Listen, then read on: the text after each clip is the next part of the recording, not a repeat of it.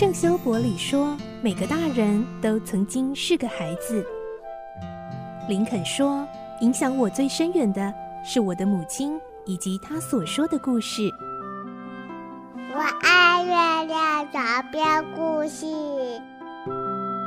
晚安，月亮床边故事。小青姐姐邀请每一位大孩子、小孩子一起听故事，不管多忙，也要和你一起听故事。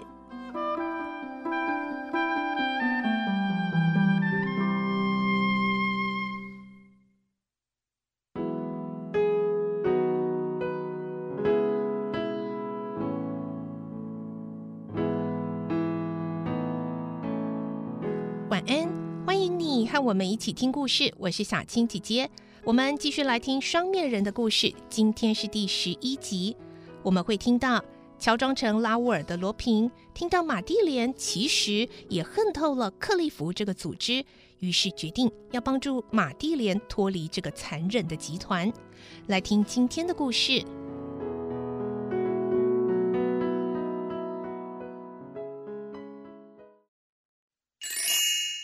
双面人十一集：美女的冒险。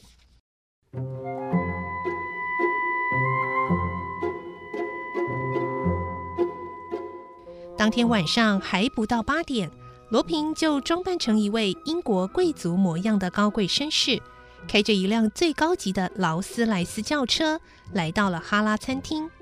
他向上前来招呼他的侍者挤挤眼睛，那位侍者立刻会意。带领他到九号餐桌，玛蒂莲还没有来，他很轻松地坐了下来，装模作样的推了推架在鼻梁上的金丝边眼镜，环顾四周。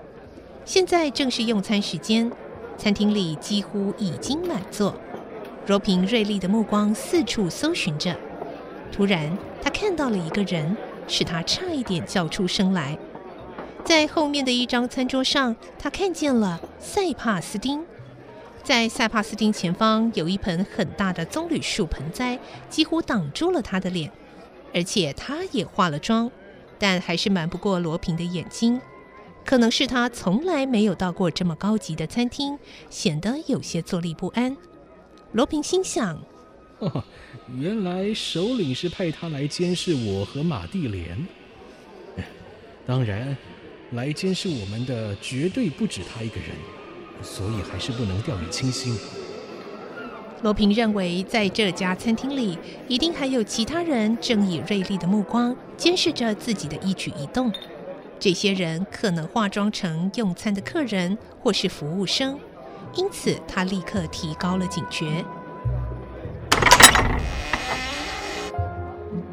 这时，餐厅的门被打开了。马蒂莲十分优雅地走了进来，虽然她只穿着一身极为普通的便服，仍然是美丽出众。罗平心中暗自佩服马蒂莲的思考周密。原来她是为了要游泳，特地穿着便装前来啊！马蒂莲的确是一个非常机警的人，不过我还是得提醒她，我们正被人监视着，以免发生危险。于是罗平向他使了个眼色，表示要他提高警觉。玛蒂莲确实是一位敏感又聪明的女孩，她立刻会意，以周围人不会注意到的动作，轻轻地点了点头。很快的，玛蒂莲走到了九号餐桌，两个人很有礼貌地互相点头，没有显露出热络的态度，因为他们必须装作初次见面的样子才行。罗平替他拉开椅子。玛蒂莲优雅地坐了下去，然后两人开始低声交谈，并在桌下交换名单和支票。虽然两人故意装成很谨慎的样子，但他们心中却希望交换东西的动作能被监视者看到，这样首领才会相信罗平已经按照命令顺利的进行计划。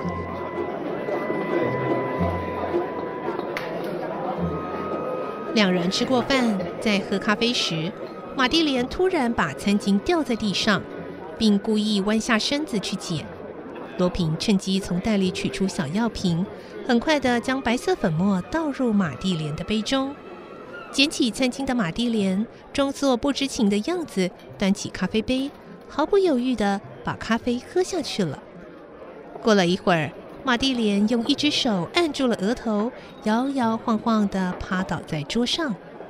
罗平故意装成很吃惊的样子，问：“哎哎，小姐，你怎么啦？”“我我有点头晕。”罗平皱着眉，伸手招来了服务生。服务生问。哎，怎么啦？小姐的身体不舒服吗？哦，没有，没什么了。她，呃，她只是有点头晕罢了。罗平掏出一张大钞，交给服务生作为小费，然后低声说：“现在这里客人很多，我不希望引起别人的注意。你能帮忙我把这位小姐扶到门口吗？”当然可以啊。诶，可是这位小姐，诶，真的不要紧吗？看见罗平没有回答，服务生也不敢再吭气了。于是两个人一左一右的扶起马蒂莲，很吃力的走到门口。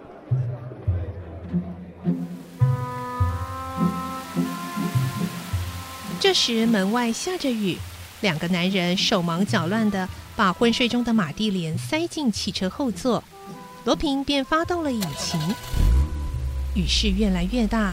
车子在黑暗的路面飞驰而过，激起了路旁的积水，仿佛像长了一对翅膀似的。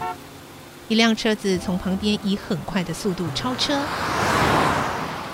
接着后方又出现一辆车子紧追不舍。罗平知道，现在自己的车已经被监视的人前后包围了。雨不停地下着。往郊外的路上连一盏路灯也没有，在一片漆黑之中，只能依靠车头灯的光线，而车速又那么的快，实在非常危险。因此，罗平非常谨慎的驾驶，一刻也不敢放松。好不容易总算来到了湖边，由于这边的悬崖并不险峻，在公路上就能看到黝黑的湖水。罗平把车速减慢，仔细的观察这一带的地形。这里的湖泊很深，罗平认为这样比较安全。他把车停好之后，就对马蒂莲说：“你游上岸之后，往前方走大概五十公尺，就可以看见一家旅馆。经营旅馆的夫妇是我的好朋友，我已经事先照会过他们了，所以你可以直接上门求助。”罗平一边说，一边走到后座，扶起了假装昏死的马蒂莲，然后继续说：“好了，你要勇敢一点呢、啊，我马上要扔你下去了。不过你可以放心，这里距离水面不高，湖水又深，所以不会有什么危险。在一片漆黑的夜色中，监视者听到有东西落水的声音，一定会以为那是我把你的尸体抛入水中，回去报告首领。”这样子我就圆满的达成任务了。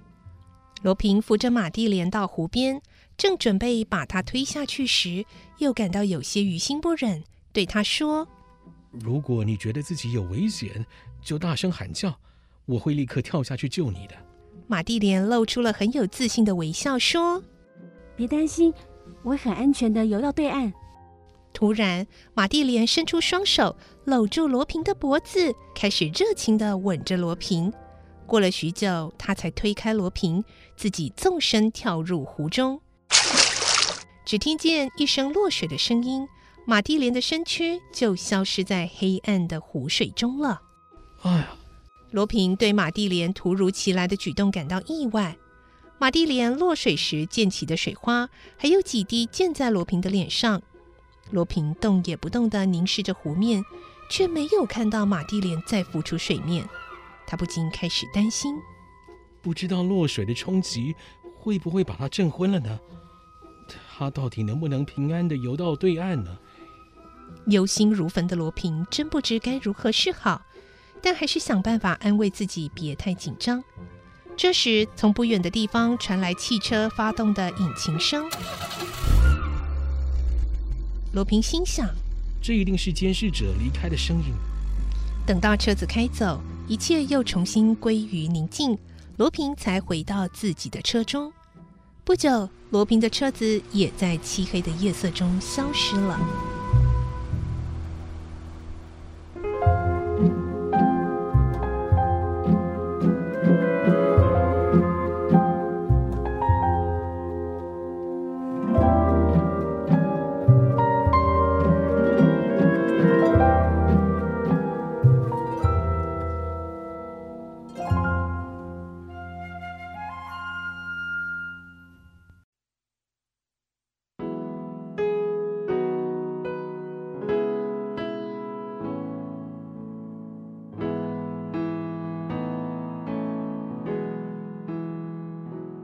今天的故事就先听到这里喽，明天再继续来听双面人的故事。我是小青姐姐，祝你有个好梦，晚安，拜拜。小朋友要睡觉了，晚安。